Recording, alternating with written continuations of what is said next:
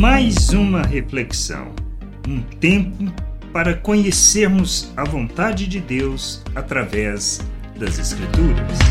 Desgraça para alegria de muitos. Muitas vezes pensamos que há certas coisas que nos sucedem e lamentamos, mas não percebemos que muitas dessas circunstâncias que nos sobrevêm podem nos levar em direção a abençoar muitas vidas, levando-as ao conhecimento de Deus. Assim foi a perseguição que começou na igreja em Jerusalém, como podemos ler em Atos no capítulo 8, do versículo 4 ao 8. Enquanto isto, os que foram dispersos iam por toda parte pregando a palavra. Felipe foi à cidade de Samaria e anunciava Cristo ao povo dali. As multidões unânimes davam atenção às coisas que Felipe dizia ouvindo-as e vendo os sinais que ele fazia. Pois os espíritos imundos gritavam em alta voz, saíam de muitos que estavam possuídos por eles. E muitos paralíticos e coxos foram curados, e houve grande alegria naquela cidade. O que a gente precisa entender? Que o Senhor tinha sido claro quanto à necessidade de anunciar em Jerusalém nas regiões próximas e em mais distantes. Mas não estavam fazendo isso com a intensidade requerida.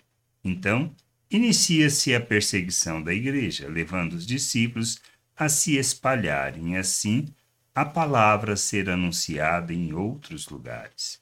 Provavelmente foram tempos de desespero, perdas, mas os que lhes sobrevieram provocou uma boa ação em favor das pessoas que não conheciam a salvação, assim a mensagem da chegada do reino se espalhou por todos os lados. Por isso, não podemos viver a lamentar sobre as circunstâncias e desgraças que nos acontecem, mas devemos olhar tudo segundo a perspectiva eterna, para que pessoas à nossa volta possam ser abençoadas.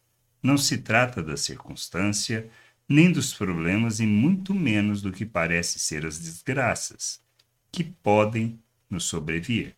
Mas devemos olhar pelos valores eternos na convicção que tudo, tudo está no controle de nosso Deus e assim desgraças e problemas possam ser motivo de alegria para muitos por nos verem revelando Deus em situações difíceis. Que possamos entender isso que possamos compreender estas coisas e nos empenhar no conhecimento do Senhor e de Sua vontade através da Sua palavra, para que a gente possa agir, reagir e nos mover segundo quem somos e não conforme nossas expectativas. Que possamos crescer, amadurecer e revelar o Senhor em todas as circunstâncias. Graça e paz sobre a tua vida. Amém. Gostou da reflexão? Compartilhe. Não deixe de ler as Escrituras. Medite para poder crescer no conhecimento e vontade de nosso Deus e nosso Pai, para que, conhecendo o Senhor, possa o revelar ao mundo.